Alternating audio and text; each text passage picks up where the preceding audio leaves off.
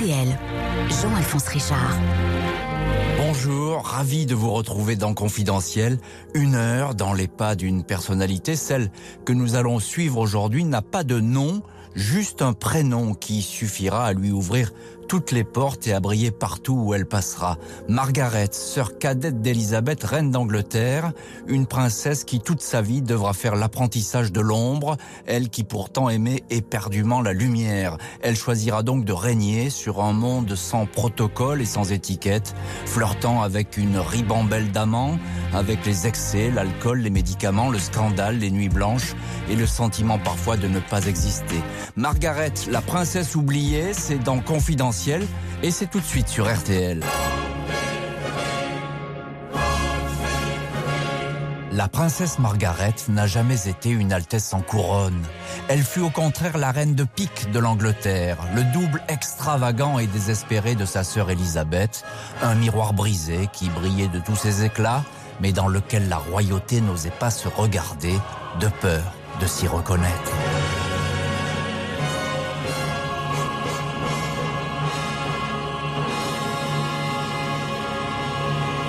Margaret Rose Windsor, princesse de Snowdon, a vu le jour le 21 août 1930 dans le château familial de Glamis, en Écosse, une lourde bâtisse de pierre ocre qui n'avait pas connu de naissance royale depuis l'année 1600. Sa sœur aînée, Elisabeth, appelée un jour à régner, est née quatre ans plus tôt, mais à Londres, dans un hôtel particulier du quartier huppé de Mayfair. Malgré son ascendance écossaise, Margaret, baptisée de ce seul prénom dans la chapelle de Buckingham Palace, ne viendra jamais traîner sur les terres de son enfance, trop froide, trop pluvieuse, trop ennuyeuse. Elle leur préférera les rues de Londres et le soleil des tropiques. Sa petite enfance, Margaret, fille du prince Albert, surnommé Bertie, et de Elizabeth Bowis Lyon, apprend l'art d'être seconde, l'obligation d'être une ombre portée, celle de son aînée Elisabeth, une doublure qui ne verra jamais la lumière, car ainsi marche la monarchie. Est-ce dans les méandres de ces jeunes années que Margaret tisse sa différence, choisit une route qui sera une bifurcation sans retour? Pour le moment, Margaret et Elisabeth sont inséparables, complices, affectueuses. Toutes deux élevées par la même armée de précepteurs, nurses, écuyers, professeurs d'escrime et de danse, qui leur apprennent le métier de princesse. Margaret a 6 ans quand son père devient roi d'Angleterre sous le nom de George VI. La famille déménage à Buckingham Palace. Elle a 10 ans quand la guerre éclate. Margaret et Elisabeth sont alors hébergées derrière les murs du château de Windsor, une cible plus discrète pour les bombes allemandes qui s'abattent sur la capitale anglaise. Margaret n'a pas de défi à relever si ce n'est celui de marcher dans les pas de sa sœur aînée. Elle a donc tout loisir de faire ce qu'elle veut. Autant Elisabeth est sérieuse et réservée, consciente sans doute de la destinée qui s'annonce, autant Margaret est pétillante et libérée. Elle aime danser et jouer la comédie. À 13 ans, contre toutes les règles du protocole, elle est autorisée à dîner avec le couple royal. Avec elle, le roi a trouvé son divertissement. Il lui accorde tout, elle est sa protégée. Il dit d'elle, ma fille serait capable de charmer la perle d'une huître. Lui, qui est arrivé sur le trône d'Angleterre par accident, a également été longtemps un éternel numéro 2. Il a connu l'enfance cruelle des princes laissés pour compte. Il ne veut pas que sa cadette subisse le même sort. La gouvernante, Marion Crawford, décrira Margaret comme une petite fille passant davantage de temps à s'amuser et à imaginer des singeries qu'à s'instruire. Bien des années plus tard, la princesse regrettera de ne pas être allée à l'école comme tout le monde et de n'avoir peut-être pas eu une éducation digne de ce nom. Margaret est une princesse à qui on ne demande rien et dont on n'attend rien. Une princesse d'apparat. À 18 ans, elle a ainsi une cinquantaine de titres et d'occupations, présidente d'associations de bienfaisance ou de charité, qui vont du club anglais de musique folk jusqu'à la Société de défense des enfants battus en passant par l'association des filles scouts d'Angleterre. On ne voit qu'elle dans les bals mondains, les soirées, et déjà dans les nightclubs où elle sort toujours accompagnée de copines aristocrates ou de filles de la bonne et riche société britannique. La bande à Margaret, comme on la surnomme, lui emboîte le pas lors de ses voyages en Suisse, en France, en Italie, où elle représente la couronne. A de la grâce et fait tourner les têtes, des yeux très bleus, un teint de porcelaine et une allure de mannequin. On comparera un jour sa beauté à celle de Liz Taylor. Elle sera d'ailleurs plus tard l'une des meilleures amies de l'actrice couverte de diamants par ses maris successifs. Le jour où Liz lui montrera une énorme bague offerte par Richard Burton, Margaret la trouvera vulgaire avant de la glisser à son doigt et de la trouver soudain incroyablement sexy. En ce début d'année 1952, Margaret, 21 ans, n'a pourtant pas la tête à la frivolité. La mort de son père, le roi George VI, l'a plongée dans un profond chagrin. Elle se bourre alors pour la première fois de somnifères et de sédatifs, des drogues qui ne cesseront de l'accompagner tout au long de son existence. La presse la présente comme la célibataire la plus convoitée du royaume. Les journaux vont régulièrement la marier à des aristocrates, à des fils de famille. La famille royale lui a même choisi un parti, Lord Dalkeith, duc de Buccleuch et de Queensberry, mais elle l'a trouvé trop ennuyeux, elle a décliné.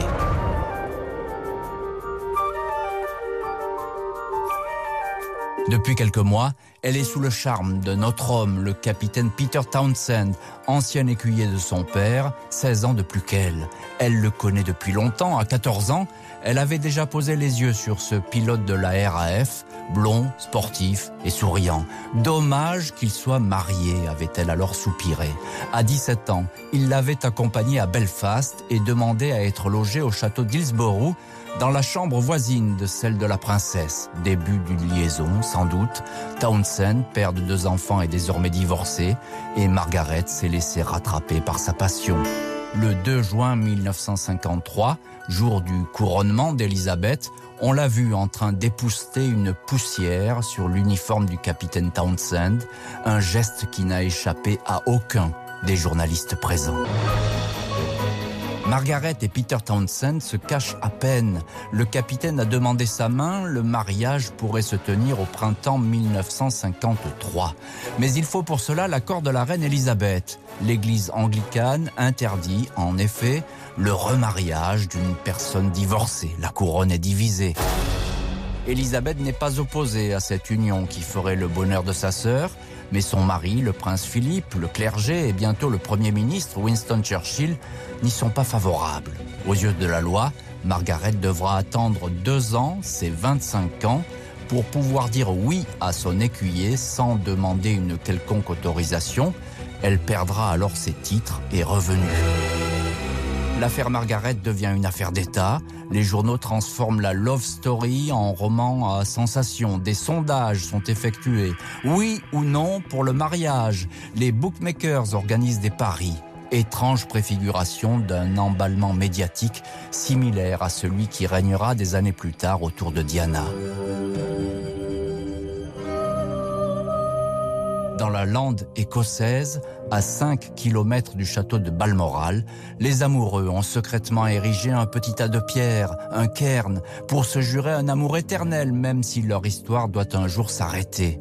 Le 31 octobre 1955, Margaret annonce dans un communiqué lu par la BBC qu'elle a décidé de ne pas épouser Peter Townsend afin de respecter ses devoirs envers l'Église et la couronne.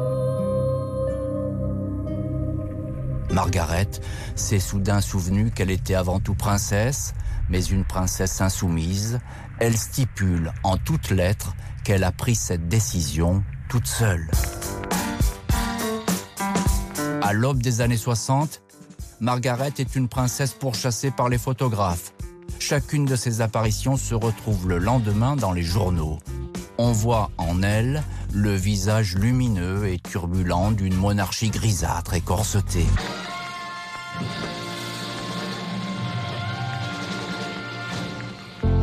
Elle peut faire tout ce que le protocole et la bienséance interdisent à sa sœur Elisabeth. Sortir sans se cacher dans les clubs, rire aux éclats, déambuler dans des cocktails et fumer des cigarettes. Désobéir est mon bonheur, dira-t-elle en attribuant ce mot au poète Jean Cocteau. Désobéir et rencontrer des hommes.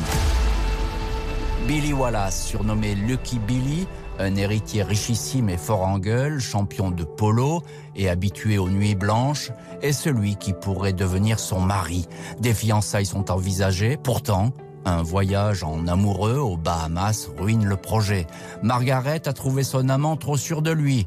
Elle ne veut pas d'un homme qui lui impose une muselière, elle le congédie.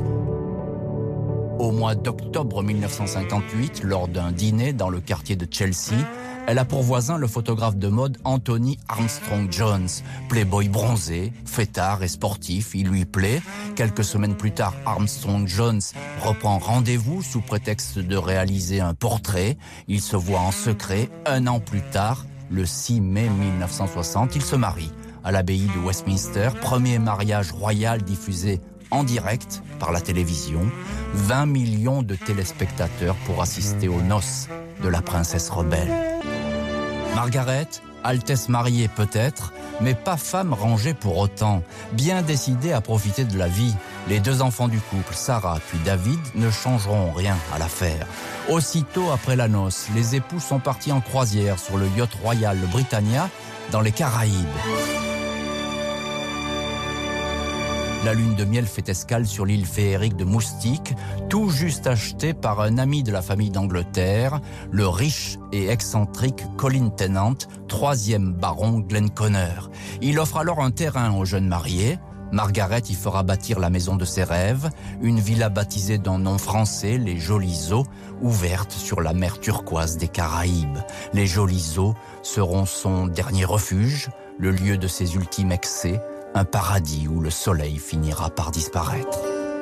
Les Snowdon, Margaret en tête, embrassent les Sixties, sans retenue ni beaucoup de tabous. Margaret s'est vite aperçue que son époux était un époux volage, un incorrigible coureur de jupons. Margaret l'ignore, mais la dernière maîtresse d'Anthony, une certaine Camilla Fry, a accouché d'une petite Polly alors qu'ils étaient en voyage de noces. Il faudra attendre 2004 pour qu'un test ADN confirme cette paternité secrète.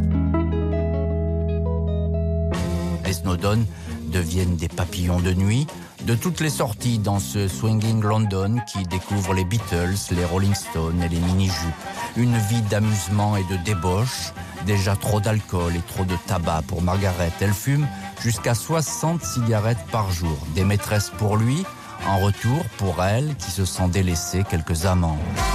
Elle plaît beaucoup aux hommes, libres, insolentes, intimidantes. Le peintre Pablo Picasso rêve d'une liaison et se dit prêt à divorcer pour demander sa main. On prête alors à la princesse toute une série de romances, plus ou moins vraies, plus ou moins célèbres, avec Anthony Barton, un Anglais exilé en France à la tête d'un vignoble dans le Bordelais, ou avec l'acteur David Niven qui a 20 ans de plus qu'elle.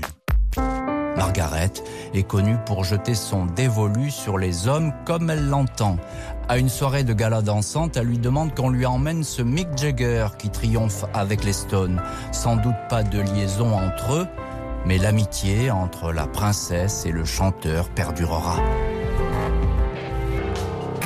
Margaret et son époux sont comme des pop stars. Ils peuvent tout se permettre. En 1965, lors d'une visite à Los Angeles, ils rencontrent le tout Hollywood lors d'un dîner. L'alcool coule à flot.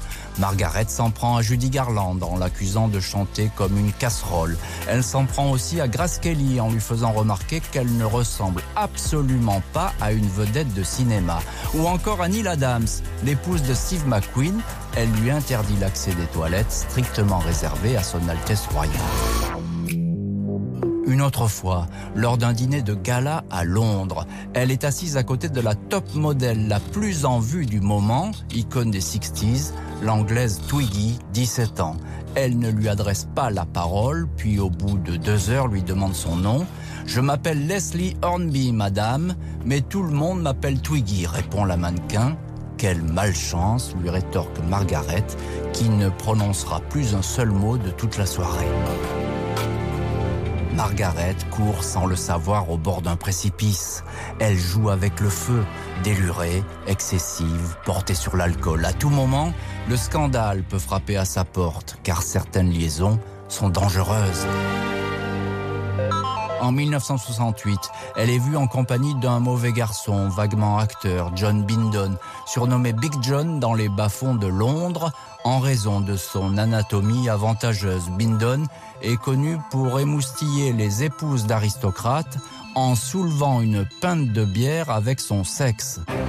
À deux reprises, Margaret l'invite sur l'île Moustique. Bindon affirmera, pour le plus grand plaisir des tabloïds, avoir couché avec la princesse. Elle passera son temps à démentir cette rencontre malgré les photos publiées dans les journaux. À la même période, elle a une autre aventure qui fait jaser avec le neveu d'un ancien premier ministre, le pianiste de jazz, Robin Douglas Home. Elle lui écrit des lettres enflammées puis finit par rompre 18 mois plus tard on retrouvera l'amant dépressif suicidé chez lui. Aucun lien établi avec Margaret, mais c'est comme si une mauvaise ombre avait alors commencé à planer sur la princesse. En cette année 1973, Margaret assiste ainsi à la ruine de son mariage. Elle et son mari ont brûlé leur vie commune par les deux bouts. Leur couple est depuis bien longtemps un couple de façade. Leurs photos sur papier glacé, publiées par des magazines sur fond de sourires et de paysages de rêve, n'abusent personne. Pour la première elle est absente lors de l'anniversaire de son époux. Elle a emmené avec elle les enfants à Moustique. Le royaume s'est habitué aux frasques de cette princesse qui boit trop et se couche tard. Jusque-là, on lui a tout pardonné. Il va suffire d'une simple brise chargée de soufre, un nouvel amant, trop jeune et trop quelconque, pour provoquer la chute de la maison Margaret. À 43 ans, Margaret est tombée sous le charme de Roddy Levlin, un baronnet britannique et jardinier paysagiste de 26 ans, rencontré au Café Royal à Édimbourg. 17 ans de moins qu'elle, parfaite incarnation de la jeunesse rock du moment, cheveux lunettes noires et chemises échancrées. Avec lui, les séjours à Moustique s'éternisent. Ce énième flirt devient une histoire d'amour. Après la mort de Margaret, Elisabeth reconnaîtra elle-même en aparté que sa sœur avait été très heureuse avec cet homme. Cette fois, Anthony Armstrong Jones, le mari qui a pourtant souvent trompé Margaret, prend ombrage de cette liaison. Il exige qu'elle cesse. L'Evelyn s'éclipse alors le temps d'un voyage en Turquie. Margaret, qui avait l'habitude de soigner ses désillusions dans l'alcool, se gave cette fois de comprimés de Mogadon, un anxiolytique. On la retrouve inanimée. La rumeur d'une tentative de suicide va courir très longtemps. Elle démentira. J'étais tellement épuisé à cause de tout ça que la seule chose que je voulais, c'était dormir. Je ne me suis réveillé que le lendemain, dans l'après-midi. Malgré les menaces, Margaret continue à voir Roddy, inséparable, liaison tenue secrète pendant trois ans jusqu'au 1er février 1976, où l'hebdomadaire The News of the World publie des photos prises à moustique sur fond de cartes postales. Les amoureux se font face dans les vagues. Elle est en maillot, lui porte un mini slip de bain aux couleurs de l'Union Jack. Margaret, sœur de la reine d'Angleterre, vient de créer le premier scandale moderne de la monarchie. Après elle, c'est toute la famille royale qui va devenir une proie pour les paparazzi. Si l'aventure de Moustique fait voler en éclats son mariage, séparation annoncée deux jours plus tard, divorce finalisé dans deux ans, elle ruine aussi sa réputation. Les photos ont été publiées alors que l'Angleterre est en plein marasme économique. Jamais le chômage n'a été aussi haut.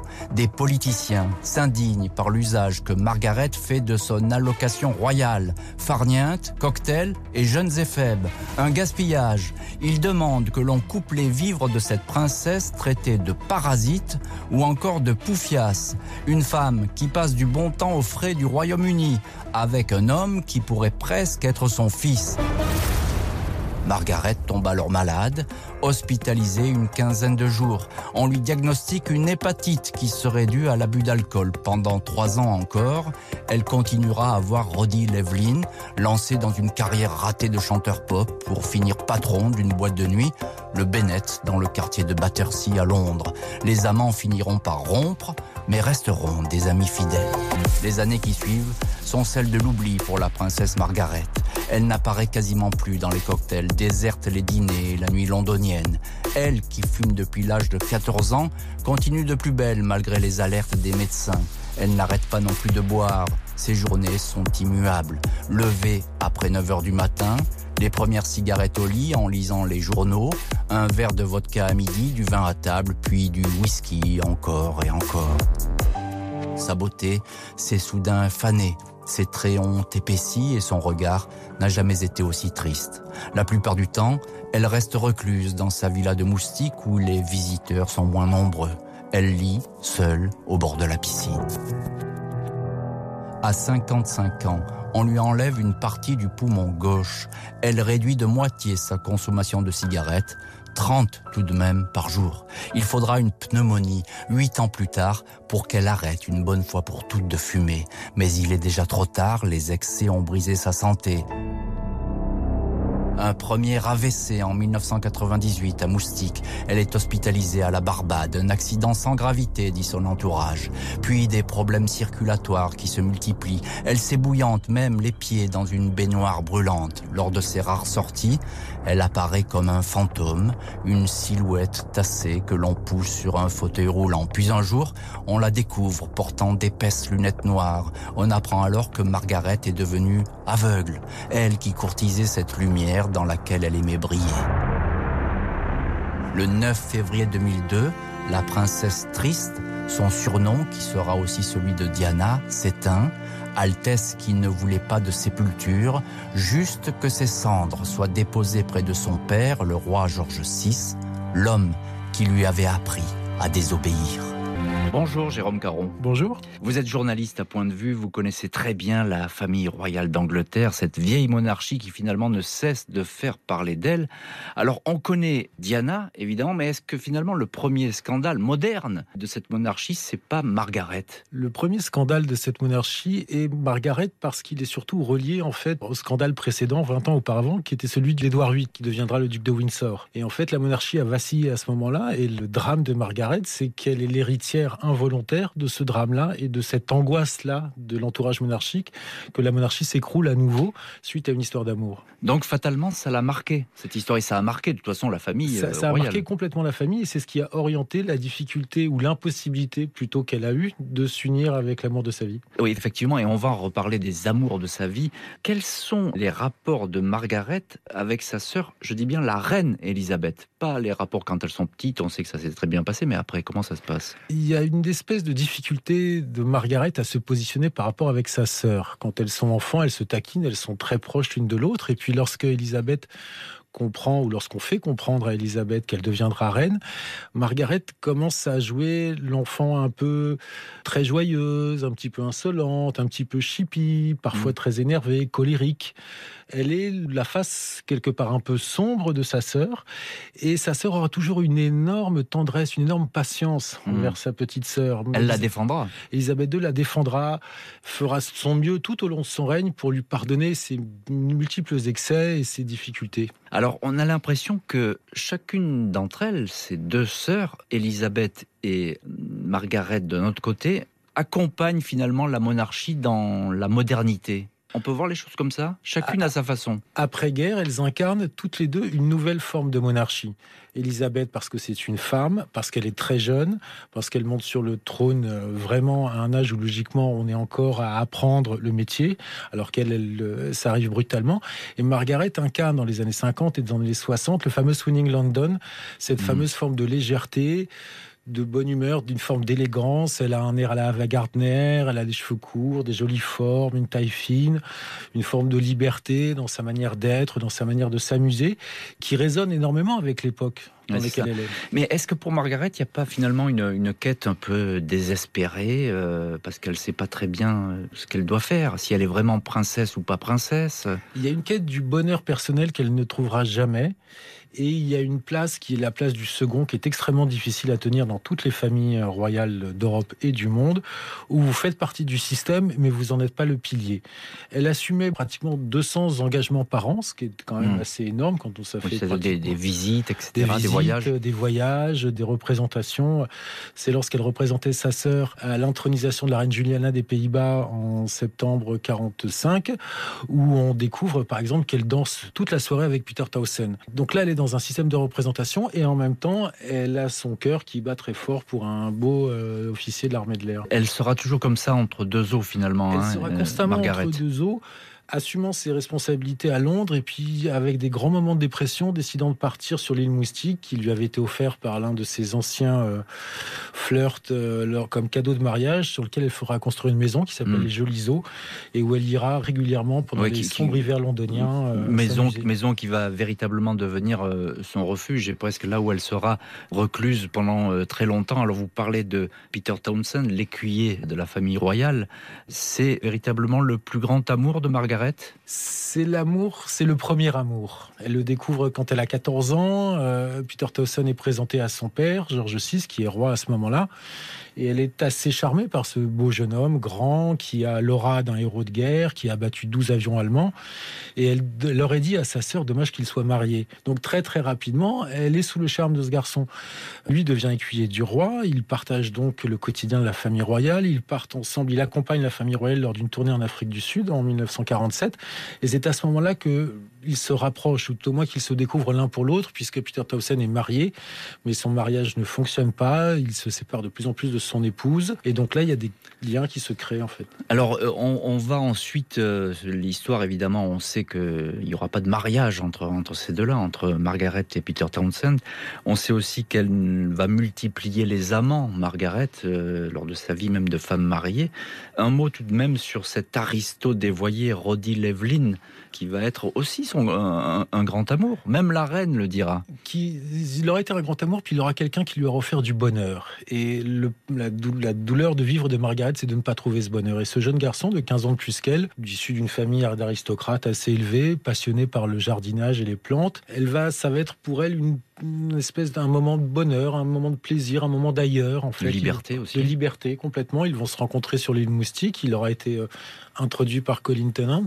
Et elle vivra une dizaine d'années d'une passion elle dira que c'était love friendship, donc une espèce hmm. d'amitié amoureuse en fait, pas vraiment déterminée, mais suffisamment forte pour que lors du décès de Margaret, il se rendra aux obsèques ainsi que le comte de Snowdon qui était son mari. C'est ça, il sera parmi les invités officiels filmant les obsèques, il aura sa place et il dira d'ailleurs qu'il regrette peut-être d'avoir causé du tort à la, famille royale. À un moment donné, il sera très embêté euh, quand il sera surpris par les photographes et les paparazzis. En 1976, ils sont photographiés tous les deux sur l'île Moustique, euh, en maillot de bain, en train de, se tenir la main. Et c'est là que le scandale éclate. C'est là que le couple formé par Margaret et, Tony Armstrong-Jones doit se divorcer puisque mm. ça fait plusieurs années qu'ils avaient chacun leur vie. Mais bon, là, il le scandale est trop puissant. Le scandale est trop puissant. Il faut faire un choix. Donc elle divorce. Et à partir de ce moment-là, ce sera une un long voyage vers euh, le rien, quelque part, aussi dramatique que ce sera, puisque elle sera de plus en plus déprimée, elle continuera à boire beaucoup, elle fume euh, trois paquets par jour, euh, ça atteindra sa santé. Alors, vous, le dites très bien, hein, ce long voyage vers le rien, c'est exactement ça. On se demande pourquoi elle se livre à ces addictions massives. Elle cherche un sens à sa vie, et étant donné qu'elle n'en trouve pas, elle va vers l'oubli elle va vers l'oubli d'elle-même. Elle fait, elle fera un, euh, un, moment au début des années 80 une overdose de somnifères en expliquant qu'elle aurait voulu dormir, dormir, dormir. Quelque part, tout cela lui pèse parce qu'elle a un titre, elle a une fonction, mais elle est regardée comme elle n'est ni complètement dans la famille royale puisqu'elle ne fait pas partie du cœur du réacteur de la famille royale. Et, elle n'a pas envie d'en faire partie aussi. Et elle, a, elle aurait eu envie d'en faire partie. Elle a un moment deux trois fois, elle a pris la suite de sa sœur ou elle a remplacé sa sœur. Et puis il y a deux trois événements qui euh, on a pu constater au cours de deux, trois événements qu'elle n'était pas forcément à la hauteur ou qu'elle avait une parole un peu trop libre pour une fonction qui nécessite une neutralité absolue. Mhm. Alors, est-ce que euh, l'Angleterre euh, aime toujours Margaret aujourd'hui? Est-ce qu'on connaît encore Margaret ou bien l'histoire finalement l'a oubliée? L'histoire l'a oublié à partir du moment où Diana est arrivée sur le devant de la scène, ainsi que Sarah Ferguson, la duchesse d'York, où là, elle était mise en retraite pendant les 20 dernières années de sa vie. Aujourd'hui, il y a une forme de tendresse, parce qu'elle représente une époque un petit, qui était difficile, mm. mais en même temps plus légère, pleine de créativité, pleine de bonheur, pleine de références... Euh, joyeuse, Mike Jagger, l'île moustique, un art de vivre, et puis un personnage un peu cassé, un peu en marge, un peu décalé, pour lequel on a beaucoup de tendresse. Une princesse punk. Une princesse légèrement punk, mais elle mettait toujours un point d'honneur à ce qu'on n'oublie jamais qu'elle soit la sœur de la reine. On ne, on ne s'adressait pas à elle comme on s'adressait à une de ses meilleures amies.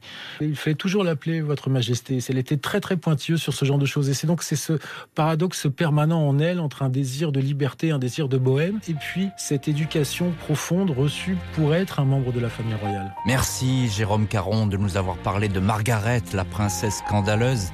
Merci à l'équipe de l'émission, Justine Vignot à la préparation, Sébastien Dudouis à la réalisation.